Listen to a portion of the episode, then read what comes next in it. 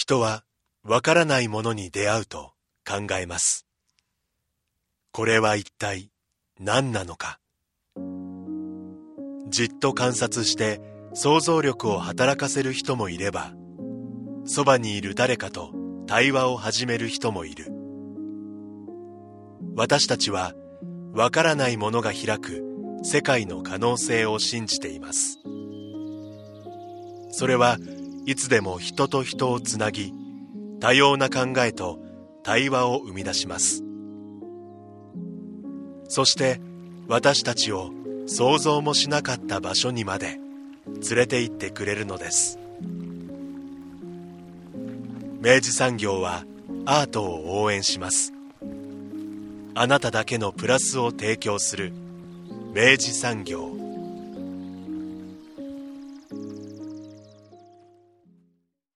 明治産業プレゼンツアワーカルチャーアワービュー今週は大分県立美術館オパムで開催中の展示。国立国際美術館コレクション現代アートの100年を特集します。今回はリモートでつながっておりますと番組プロデューサー三好です。おはようございます。おはようございます。えー、ちょっと離れてますけど距離はね。離れておりますけれども、えーあの近くに心は近くに感じております。その通りでございます。あの、オパムに行かせていただいたのって以前かなり前ですよね。いや改めてこれ当たってみたら2018年の6月に僕ら番組で行ってるんですよね。えええええだから4年え？4年ぶりってことか。え。ですよね。ああ。歴史あり。いや。そうですね。あの前回の特集の時にはねあのまさか作家の方がいらっしゃるとはみたいな場面もありましたしねあれ設営中だったんでしたっそう。そうそう。前日かそのちょっと前ぐらいに、あの飛び込ませていただいて、特別に内覧させていただいて、うん。あの、マルセル・ワンダースやら、三宅舞さんやらの、あの、ね、あの作品が見れる、アートデザインの大茶会という、あの、企画の時にね、お邪魔させていただいて、でご本人に案内していただくっていうね。いやーああいう約束があるからこの番組やっとくもんなんですよ、やっぱ。ね。さあというわけで今回久しぶりに、えー行かせていただきましたが始まっておりますのが国立国際美術館コレクション現代アートの100年。すごかったですね。いや、もうこれはね、あの、あの、もう本当これから、あの、実はもう、あの、先に予告しときますけど、これ取れ高満載すぎて、あの、2週取ってるんですけど、うんうんあの、これマジリスナーの方ですね、あの、まあ、美術をお好きだと、ましてまあ、その近現代の美術を見るのがお好きだというのであれば、うん。これはね、もう言っとかないかんですね。これもう今年の必修科目だと思います、これ。うんうん。というわけでまあまずは聞いていただきましょうかね。はい、そうですね。そのなぜなのかっていうところもね、ええ。含めて、あのぜひお聞きいただければと思います。はい、えー主任学芸員の紀藤野江さんにお話を伺っております。まずはインタビュー前半をお聞きくださいさあ、みおさん。はいえー館内にお邪魔しておりますが、はいえー今回は国立国際美術館コレクション現代アートの100年、ハローアート、世界に夢中になる方法、こちらを特集させていただきたいと思います。はい。えー主任学芸員の紀藤さんです。よろしくお願いいたします。よろしくお願いします。あの、我々、まずは拝見させていただいたんですが、はい。あの、ちょっと僕どっかり来てます。であの、我々もね、ええ。この番組で、まあ、いろんな展覧会を、あのね、あの、行かせていただいておりますが、ええ。同じく、ええ。全然手に負える気がしないっていう、あの、とんでもない展示を見たなと思っております。あの、紀藤さん、まず概要から、やんわりと伺っていきたいなと思うんですが、はい。えー国立国際美術館はい。から、じゃあまずはご説明いただいてもよろしいですかね。あ、はい。国立国際美術館は大阪の中之島にあります、あの、国立の美術館で、まあ、現代アートに特化して収集をされている美術館ですね。はい。また企画展も、あの、まあ、現代のアートの最前線をこう、あの、示すような展覧会をされているんですけども、あの、もともとは万博の時に、あの、まあ、こえっ、と、太陽の塔の、まあ、足元というか裏側に、バンコク博美術館っていう建物があって、で、そこであの、世界中の古今東西の美術をこう、見せる展覧会をやってらっしゃったんですけども、はい。その、まあ、建物をですね、まあ、万博後に、まあ、再利用する形で始まった美術館ということで、77年から始まって非常に長い歴史のあられるあの美術館なんですよね。はい。でまあ、あの皆さんの知ってる国立国際というと、まあ、今、中之島にあって、まあ、あの非常に斬新なあのファサードがあり地下にですね、展示室が続くあのうん。建物をイメージされると思うんですけども、まあ、そこに移られたのは、まああのえー2004年ですかね。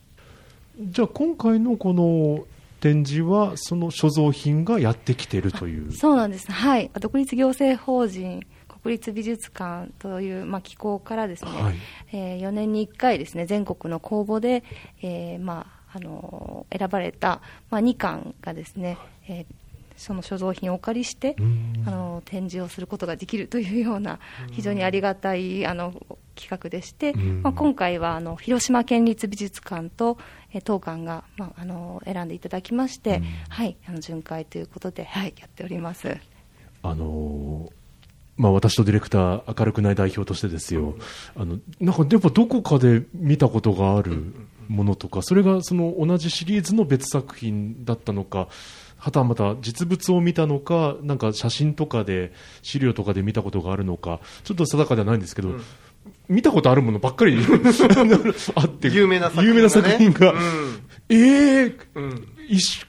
え集まってんの？っていう。が一つのはいはい空間にっていうね感じですよね。そこにまずびっくりしました。そうですね、まあ、一つの美術館の所蔵品とは思えないな、内容の濃さですよね、まあ、あの私自身もあの、まあ、昔から美術館大好きなんですけども、まあ、全国の有名な美術館で見たことのある憧れの作品みたいなものが、全部ここに、今、大分に 大集合しているような感じでですね、でもどれも、まあ、国立国際さんの、まあ、所蔵品ということなんですけども、はい、いや、すごかったですすごいね。ですよ本当にね。すごいんだよねあのだしあのこれあのまたこの後の話もつながるかもしれないんですけど、はい。そのコレクションっていうのが、まあ、単純にその有名な作品を集めてございっていうことだけではなくて、あのそれがちゃんとやっぱりその本当にこのタイトルにもあるその現代アートの100年をはい。こうこう上全部外観できるような、うんあの流れがあるというか、はい。一続きのストーリーとしてちゃんと見れるような、そのラインナップになっていることに、結構ストレートにめちゃくちゃ驚いてですね、こんなコレクションの作り方できるんだっていうそれちょっとすごい圧倒されました。ありがとうございます。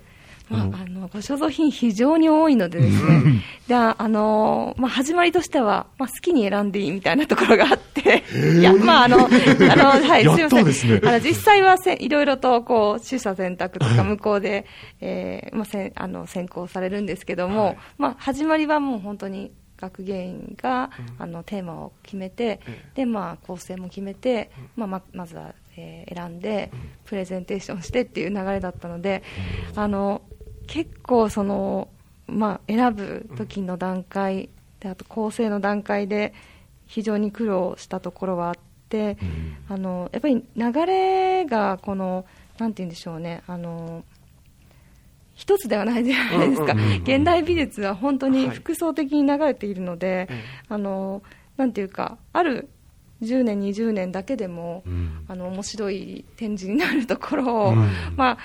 ちょっと欲張って100年っていう、あのまあ、あのしっかり学べる形にするためにどれを削ってどれを選ぶかみたいなところは、まあ、広島の方とですね、うん。非常に長く、ん。あのはい、やり取りをしました。なるほどな、だからあのまさしくその国際国立国際美術館のコレクションを前に、うん。どうそれを一つの展示にするかっていうのをもう預けられて、そうです。その贅沢すぎるその 素材たちを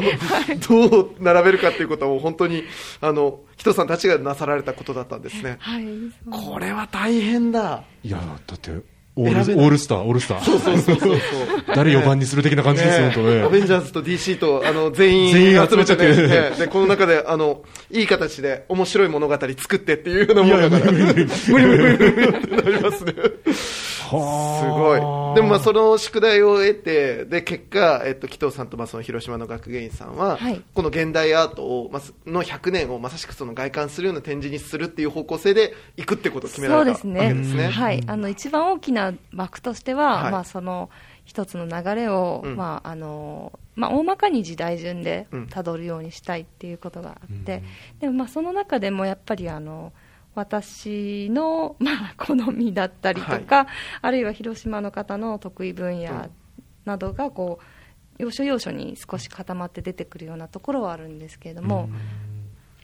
まあ、これあの展示としては4章構成で、はい。あの出来上がっていてあの僕らがうん。とてももうオーバーフローしちゃって、もうとにかくもう圧倒されるだけで終わってしまったこの展示に対して、うん。ちょっとね改めてうん。1章から4章までの流れをですねそうですね。ちょっとあのうん。紀藤さんにご説明いただきたいなと思っているところでございます。まず一そうですね。章、はい。第一章、そうですね、えーとまあ、第一章はあのー20世紀の前半、まああのー美術の中心がパリにあった時代ということなんですけども、まあ、始まりがポール・セザンヌでして、まあ、セザンヌの作品が実際はあの1890年なので、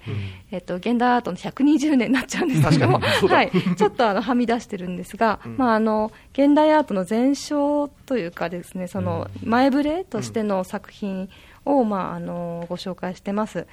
でえーとまあ、この、まあ、セザンヌの作品あの、まあ、生物画になってるんですけれども、あのセザンヌといえばこの構成の、まあ、妙といいますか、やはりあと筆使いですとかあの、えーそうですね、余白を残した絵画作品ということで、まあ、あの抽象化の、まあ、あー始まりのようなところがあると思うんですよね。でそういった意味でセザンヌを取り上げつつ、まあ、すぐにマンレイとかですね、うん。デュシャンにですねもう振っちゃうんで、まあ、ちょっとこの辺のあの乱暴さもあるかもしれないんですが、まあ、あのセザンヌを皮切りに、うん。まあ、どんどん絵画は抽象化しますし、それからまあ立体作品も概念的なものが出てきて、シュールレアリズムが出てきてっていうところをですね。ちょっと駆け足で、えー進みながらですね、えー徐々に戦争の時代第一次世界大戦から第二次世界大戦になっていく時代の、まあ、代表的な作家として例えば、えーフォートリエとかですね、あとはあのアルベルト・ジャコメッティはい。とかですね、まあ、実存主義とか、まあ、人間の心理をこう、まあ、表現したような作品を取り上げています。でまあ、この辺りの作品はあの皆さんも教科書だったり、うん。他の美術館だったり、まあ、モダンアート、それから現代美術の始まりを勉強する中で出会ったことあるものが多いとは思うんですけども、実際に作品を見る機会がある、あのない作品も結構あって、例えばデュシャンの、えっとこれトランクの中の箱っていうですね、まあ、あのデュシャンがあのなんでしょうね自分のお気に入りの作品をまあ小さく作ってミニチュア移動美術館みたいな形で作った有名な作品なんですけども、もうあのまあ日本でも所蔵している美術館は非常に少なくてですね、まあ、国立国際と富山県美術館などにもあるんですけども、まあ、あの実際展示する機会も非常に限られていて、まあ、2000年代でも本当に、えー何回目かなっていうところなんですね。でこうした作品を実際にあのご覧いただくのは本当に貴重な機会かと思ってます。あと、まあ、あのフォートリエとかジャコメッティこの辺りもですね、はい。えっと、特にジャコメッティはあの国立国際の新規収蔵作品、まあ、あの近年の新規収蔵作品でして、はい。えっと、国立国際美術館の外で展示するのは初めてになるんですね、はい。まあ広島と大分が初めてということで、あのこれがあの日本人をモデルにした柳原という作品なんですけども、えっと、こちらもあの大変貴重な、まあ、あのジャコメッティの、えートルソーっていうんですかね、はい。あの胸から上の彫刻でして、はい。まああのまあ、ジャコメッティ展が近年、まあ、東京であったとは思うんですけども、まあ、そこではこう細い細長い人体像が中心の展示だったのに対して、まあ、こういった形で後後期の作品であのしっかりとしたあのリアリズムの作品というのは本当に貴重なピースということなので、えっと、今回ですねもう初めてお貸しいただけて、まあ、あの貴重なあの経験になるんじゃないかなと、はい、期待してます。はい。いやこれはもうほら一章だけでさ、うん。これはもう大変なものを見俺は見始めてるぞっていう感じになるわけじゃそうですね。ね。そして2章ですよ。あはい。2章はこれどういった展示に今度はなっていくでしょうか？はいえっと、2章からは、まあ、現代美術らしい展開が徐々に増えてくるんですけれども、えっと、アートの中心がパリからニューヨークに移った第二次世界大戦後の、えっと、アートの動向です。でえっと、そうですね。こちらはまずあのアメリカの美術を中心に紹介していくんですけれどもなんといってもあの戦後抽象表現主義という大きなムーブメントがあって、でまあ、皆さんが名前聞いたことあるようなあのジャクソン・ポロックとか、はい。ウィリアム・デ・クーニングとか、マーク・ロスコといった作家が出てくるとは思いますけれども、まあ、その中でもあの、まあ、一つのなんて言うんでしょうねえー絵画を色彩で構成するという意味で、大作を作られた、まあ、モーリス・ルイスの作品を、まあ、こう象徴的に中央に置きまして、でまあ、そこからさまざまな表現がどんどん続いていくというような形にしてまして、まあ、ポップアートであったり、ミニマリズムであったりそれからコンセプチュアリズムっていうかですねそういったあの多様な、まあ、あの流派といいますかスクールが本当にあの数年単位でどんどんどんどんできた、まあ、一番私自身も実はあのアートの中でも好きなんですけども、60年代そして70年代の始まりぐらい。この辺りの時代の作品をですね一堂に、えー介しています。はいそのあたりはやっぱりそのムーブメントみたいなものが同時期にやっぱり起こってそれぞれが発展していったっていう感覚でいいんですか？そうですね、なんかほぼ同時期だと思います、あのウォーホルから、えー、とじゃドナルド・ジャットのミニマルアートとか、この辺りってほとんど時期同じですよね。で、えー、とそれからフルクサスっていうあフルクサスまあはい。はい、あの文字とか言葉とか指示で、えー作品制作というよりパフォーマンスをして、うんあの発表してたグループ、これもほとんど、まあ、63年なので、まあお同じ同時期って言えると思うんですけども、はい、いやもう本当になんかこのあの第2章はうん。もう目まぐるしく 目まぐるしいね、うん。新しいトレンドがもう生まれては次を呼び込みって感じでやっぱなってってすごいあの私あの僕自身も一時期あのフルクサスあの、うん。はい。なんか熱中してた時期があったりとあか本当ですか。はい。あのドナルド・ジャット・ミニマリズム、、はい。いよね。いいよねなんて思ってたあのこじれてた時期があったので。フルクサスも国立国際ならではかなってちょっと思っていて、あまり日本の美術館で持ってるところはないのかなと思うんですけど、あそうせっかくなんでそのフルクサスおそうちょっと詳しく知りたいんですけど僕とディレクターはそあんま知らなかったので、あなるほど。どどういうパフォーマンスだったのかっていう。あのまあフルクサスってまあグループ名というよりはあの似たえー活動をしていたまあいろいろなジャンルの例えば音楽家だったり、えー制作する人であったり詩人であったり、そういった人たちのこう流動的なあの集まりのことだったと思うんですけども、あのまああのフルクサスって名前が流れるっていう流動っていう意味ででつまりその固定しないっていうことなんですけど、まあ、作品というものを、まあ、一人の作家が一つのピースを作るっていう、まあ、そういう美術史の常識から外れて、うん。であのまあ、複数の人間で、えっとパフォーマンスの指示であったりとかあるいは、えーえー、とその素材をですね用意してそれをこうあの、まあえー不特定多数の人を巻き込んだりしながら、まあ、発表する。でその時にこの、まあ、一回一回違う行いをその人それぞれしたりするわけじゃないですか。で偶然の、まあ、ハプニングがか加わったりとかして、でそういうものを全部イベントって呼んででそのイベントをすることが、まあ、作品の制作っていうようなグループだったんですけど、まあ、あのニューヨークだけじゃなくてあの、えーデュッセルドルフですかねドイツ。それからスイスとか、えーいろいろなんか欧米の各所でフルクサスのグループというか、まあ、そういう集合体ができてきて、でなんか同時多発的に全国全世界で起きてで、まあ、あのグローバルなあのアートムーブメントっていうふうに知られていますね、まあ、日本だと小野洋子さんとか、はいはい、大変有名ですし、あと塩見美恵子さんとか、それから、えっと、愛をっていうですね、まあ、今回は入っていないんですけども、まあ、造形作家もですね、フルクサスに深く関わっていました。はい。僕もまさしく小野洋子経由ではいはいフルクサスっていうものに入っていって、やっぱりあのお話しされてたようにあのインストラクションいわゆるその指示みたいなものが作品として提提示されていて、うんうん。でなんか例えばなんか天井を見ろみたいなことが書いてあったりするわけですけど、なんかそれ見たらなんかちょっとなんかあったりとか、うんうんあるいはその自分がもうその行為の中に入った時点で、うん。その自分自身のその日常みたいなものまで、うん。とか振る舞いみたいなものも一つの作品の中に取り込まれるっていう、うんうんうん。その作品っていうその枠組みがこうなんかこう妖怪して広がっていくみたいなうんうんうん感覚を僕は覚えて、これはこれはすごいぞと思って発明だぞと思って感動したっていうのがフルクサス体験でした。なるほどな。はいはいはい。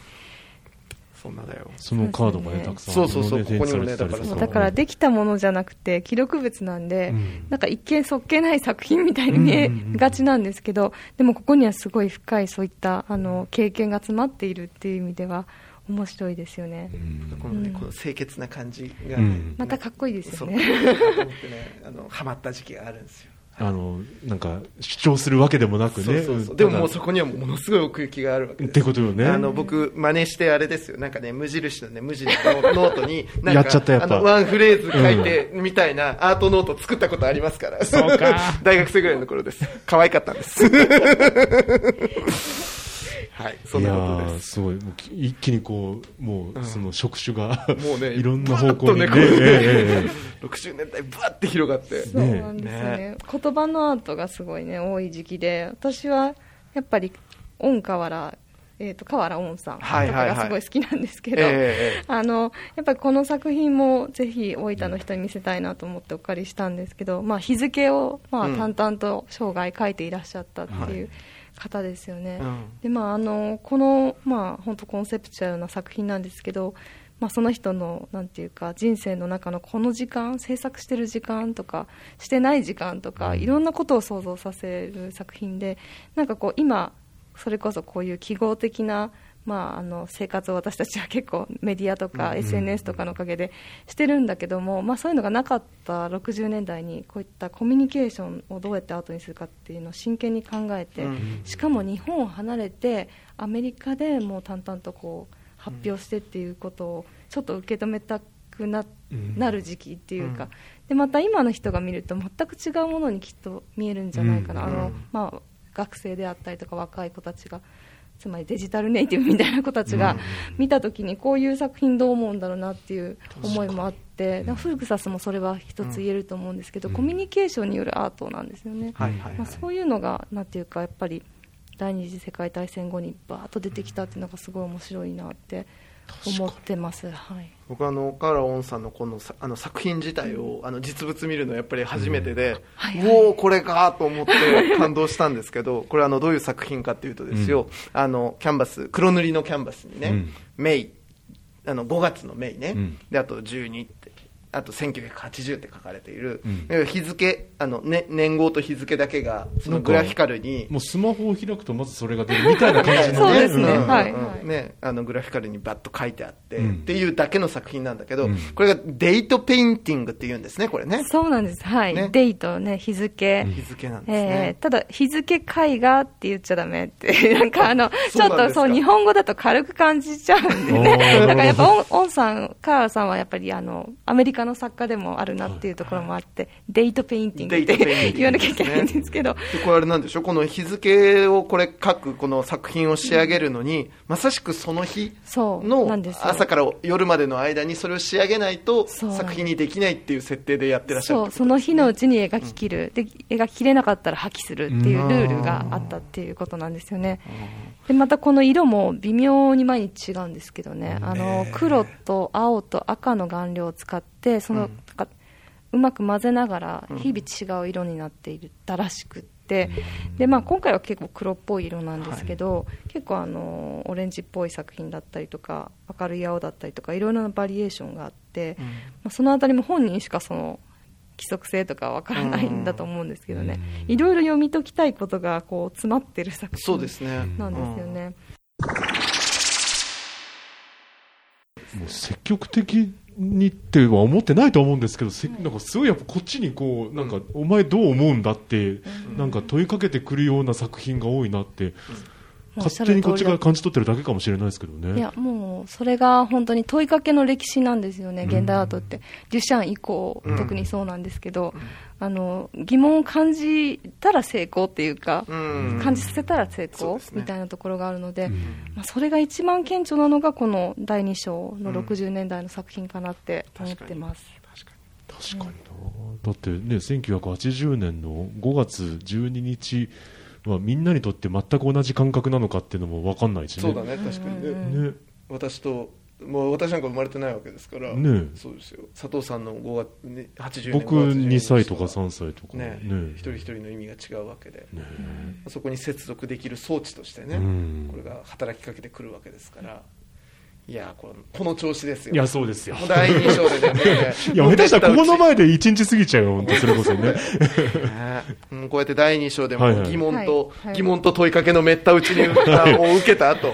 さあ第三章ですよ。はい。はい。第三章、はい。これはまた充実の第三章でした。そうですね。はい。はい。第3章は1980年代以降の、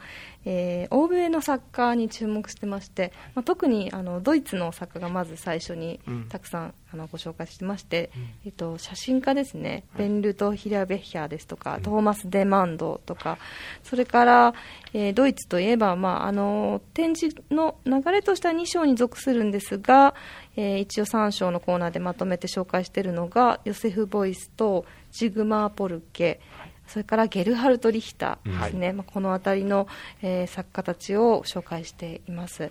で、まあ、そのドイツの作家に続いて、えー欧米の作品ということで一つはベルギーの作家を少し、えー何人か紹介してまして、えーまずはあのヤン・ファーブルというですね虫で彫刻を作っている、はい、作家であったりとかそれから、えーリュック・タイマンスという、えー画家それからミハエル・ボレマンスという画家だったり、まあ、ちょっとベルギーらしいこう、あのトリックのあるような作風の人たちがですね並んでいます。はい。私はね三章がね、うんもうずっぱまりでしたよあなかったたなんかです行き来してたもんね。もうね、三章はちょっとこれ、もっと痛いわって思うぐらい好きな作品が多くてうん、大変でした。木漏れ日とかね。いや、あの、これトマス・デマンドの木漏れ日ってこれやばいですね、これね。これすごいですこよねれすごいですね。いや、この木漏れ日のね、うん漏れる様子の写真が、何枚もね。あの何枚も。も組写真みたいにして並んでるんですけど、うんこれ実はこのあの撮られているそのこ木木々とか、はい。そのえさあの木木の間から差している木漏れ日の光とかっていうのは、実物ではないっていうことなんですよね、これね。そうですね、はい、うん。デマンドはすべて紙ですとか、ボール紙とか、そういったもので作って、うん。それであのスタジオをセッティングして、あたかも自然の風景かのようにですね、撮っているっていう、うん。はい、作家ですね。はい。あの、一見もう本物にしか、まずまず見えなそいうというですよね。驚き。が。うんうん。いやだからやっぱりその写真っていうのがあの何を捉えるものなのかみたいなことの時に、やっぱりなんかあのげ現実を捉えるものなんだけ,、なんだけど、うん。そうでもないっていうことをそうだね。揺さぶりをかけてくるわけですよ。その捉えてるものは本当に何を捉えてるのかっていうね。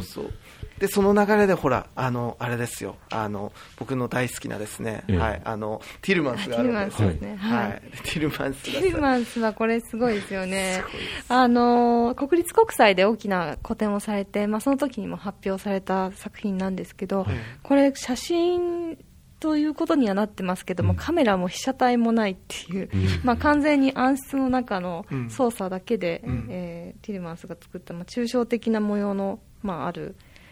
えーまあ、作品で「うん。自由な泳ぎ手」っていう、まあうん、タイトルなので、本当に自由にあの携帯がうん。こう動いてるように見える作品なんですけど、うん。これは結構本当にあのなんて言うでしょうね。新しい表現の一つかなって思います、少しその60年代ですとか戦後美術からもさらに脱却してなんていうか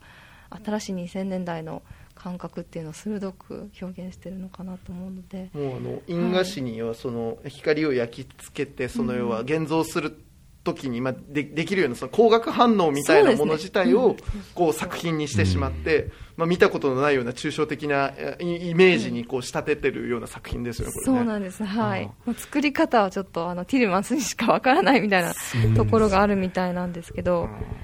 いや実物見てしまったと思ってこれもまた。あの2000年代ぐらいにあの美術美術こうかじりしてた時にさ、うん。あのカタログとかたくさん出てくるわけですよ、はいはい。で憧れのティルマンスだななんて思ってて、ん。おお実物だなんて思いながらよかったですまたこれいいサイズなんですよねこれ実物見た時に、はい。もう結構大1800きい。ミリかけ2400ミリ。結構でかいん大ですよ。きいです。うん、でもう目目をねぐっと本当に全部覆い尽くすような、うん。このビジュアルのこう柔らかだけどなんかすごいあのなんだろう圧とも違うんだけどなんかそう説得力というか、うんあの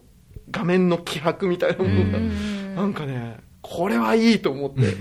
これいいです。かったです。イルマンスよかったです。ありがとうございます。ねえ。うん。いやとかですよ。もう本当ねいやこれ俺3章は本当好きな作品が多くて、もうあのどれもどれも1個ずつもうあの詳しく話していきたいぐらいですけど、そうですね。結構あの2000年代に日本で古典したような作家が多いので、うん。あのご存知の方も多いのではと思います。例えば、えっと、ベルギーの作家でミハエル・ボレマンスという作家も、あの近年原美術館でえー個展をしたことがあ記憶にあ新しいかと思うんですけど、まあ、小さな作品の中にあの、まあ、具象画なんですけどちょっとどことなくえー危うげな人物だったりとか、それからあの体がちょっと途中で切れていたり、非現実的なちょっとシューレアリズム的な操作がされてたりして、あのなんか見飽きないような作品なんですね、この作家とかあとちょっと全然違うんですけど、まあ、ジュリアン・オピーもですね、えっと、東京オペラシティアートギャラリーで、えー大きな個展が最近あって私も見に行ってすごく好きだったんですけど、まあ、イギリスの作家で、まあ、人間のまあ像を追ってるんですけども、まあ、その、えー作風になる、まあ、割かしあの、まあ、最初期の方の作品でかつ日本人をモデルにした作品ということで非常に貴重な作品なんですね。こういったあのなんかどことなくこう見覚えのある作品っていうのが、割と2000年代アートにハマった方には、うん あの多い賞かなと思います。うん、私やっぱその見てたびあのえあの作品の,、うん。あの背景だったりとか、うんうん。あの裏にどういうものがあったのかっていうのを、はい。やっぱりこの展示の中で見ることでやっぱりあの冒頭からのやっぱ一章からの流れみたいなものも、はいやっぱり接続していくものがあって、はいだからやっぱこのこの構成で見れたことであの単純にこうあの見たことがある作品を改めて見て嬉しい以上のですね、うんうんなんかやっぱりあの作品にちゃんとこう要はダイブできるというか、うんうんうんあの触れに行く機会になったっていうのが本当に嬉しかったですね。うんよかったです。はいはい。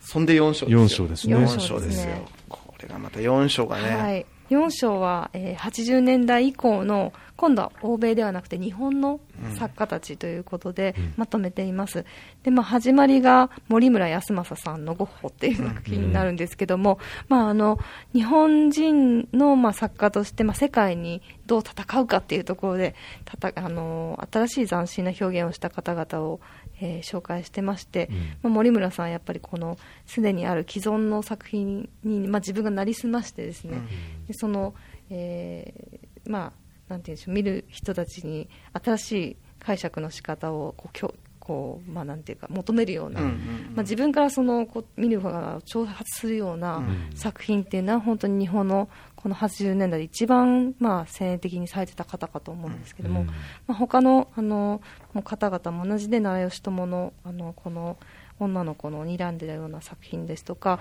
こういった作品それから、えー中原光大さんのレゴで作った彫刻があるんですけど、ありました。はい、こういった作品もあの、まあ、遊び心とも捉えることもできるけれども、やっぱりちょっとその日本独特のキッチュさとか、あるいは、えー少し、えーなんでしょうね、まあ、サブカルチャーにも通じるような感覚だったりそういったものを取り入れながらこう世界に発信してた時期だと思うんですね、まあ、そういう作家を中心に取り上げながら徐々に2000年代にこう移行していきましてで2000年代になると少しそういったあの斬新なとか強い表現というよりはもう少しこう自分の中から生まれてくる表現に注目したり、あの少し、えーそうですね。なんて言うんでしょう。日常のあの行為であったりとかあるいは、えー、と自分の,、まあ、あの立ち位置をこう確認するような作業その、まあ、延長にある表現みたいなもの、それが絵画でも彫刻でも出てくる時時期かなと思いまして、まあ、丸山直文さんとか、えー伊藤ゾンさんそれから、えー内藤玲さん、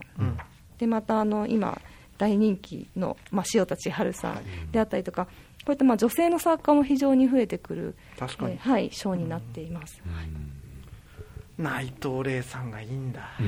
よかったです。めちゃくちゃ良かった。これびっくりしました。の死者のための枕、はい。あと、まあ、無題という。無題というこの 2, 二作はもうねあのちょっともう見ていただくのが一番いいんいやですけど。そうですね。いやちょっと驚きました。こんあの、はい。僕あのあんまり存じ上げなかったので、はい。うわこれはいい作品だとか思って感動しました、はい、はい。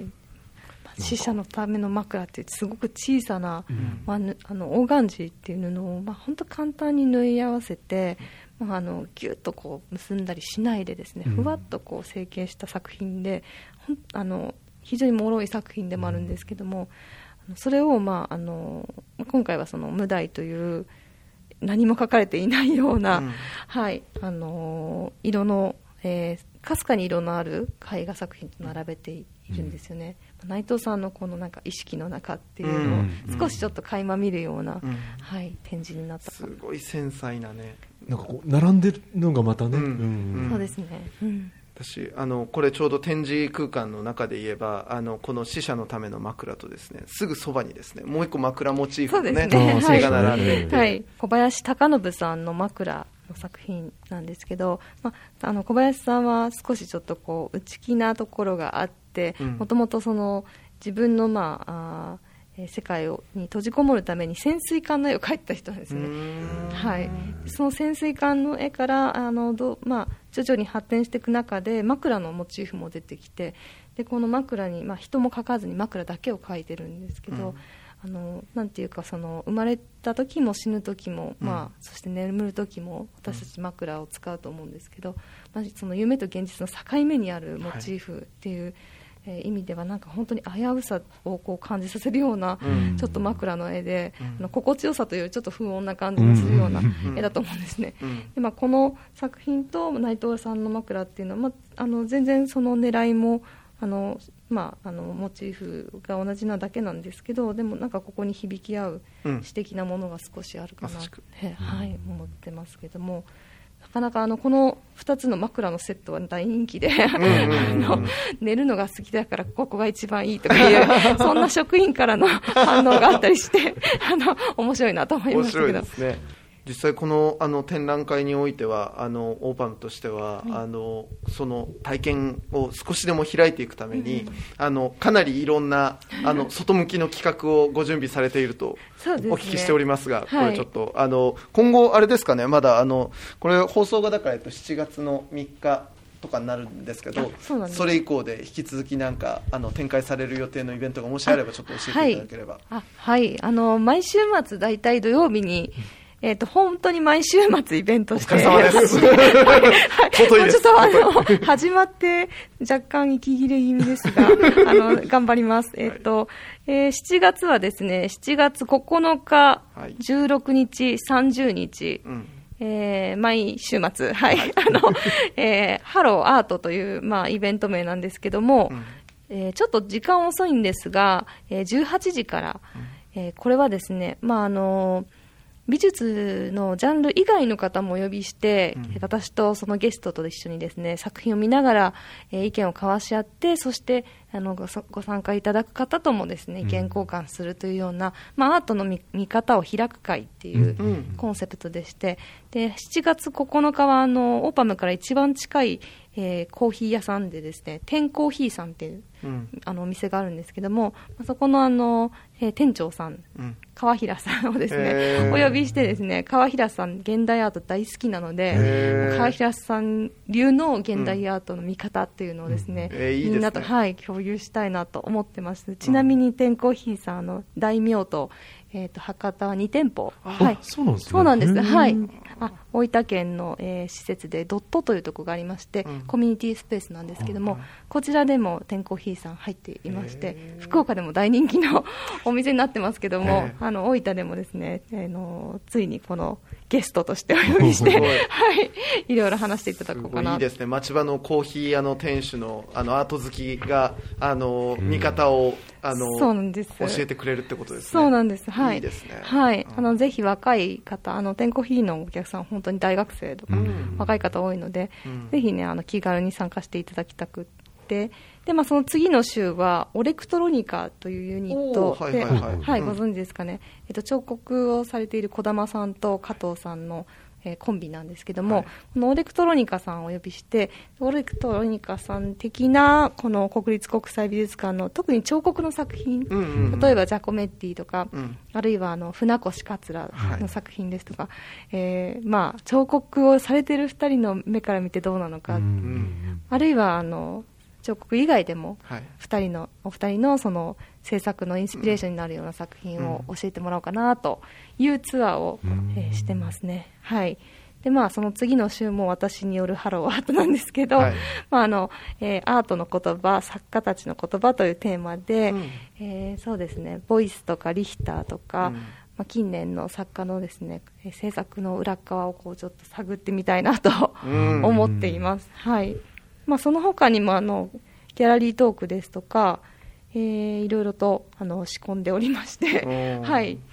や僕らもあのさっき内覧させていただいた時に、あのなんかねあのギャラリーあの団体でご覧になってらっしゃる方たちもいらっしゃって、はいはい。い。やなんかやっぱいいいいあの本当単純に、うん。やっぱ作品目の前にして、うん。あのみんながフラットに、うん。あのその作品を見た後になんかいろいろ対話しているっていう風景は、もう純粋にいいものですね、うんうんうん。本当にいいものだなと思って、い。なんかはいうっとりして横目で見てました。いややってても楽しいんですけども あの結構その少人数の、うん。まあ、イベントにはなるんですけれども、それだけになんていうかこう肌感覚うんで作品との対話、それから参加者の皆さんとの対話っていうのができるので、あのぜひですねまだあの、えー定員とか特にあの設けてないのでですね、うん。参加いただけたら嬉しいなと思ってます。いいですよね。もうその場だけで成立する、うん。あの一番素敵な見方みたいなのがやっぱ発明されていくじゃないですか。そうなんですそうなんです。はい。ね。ねああいうのが本当いい奇跡みたいな瞬間だなと思うから、はい。だだしやっぱあのいい意味でやっぱその問いかけ謎かけみたいなはい作品が多い、この,、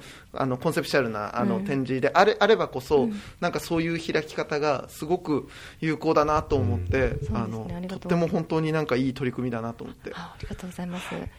どうしても展覧会ってこう、まあ、押し付けがましいって言ったらあれなんですけどやっぱり学芸員が専門的なことを、うん。まあ、ベースとして見せる場になってしまうので、あの単に図録を読んだり、あのまあ、解説文読むだけだと、どうしてもなんかこう学ばせられてる感で出ちゃうと思うんですよね、うん。まあ、そういう学校みたいなところになりたくないオーパムはもうすっとこう市民の方に開きたいっていう気持ちがあるので、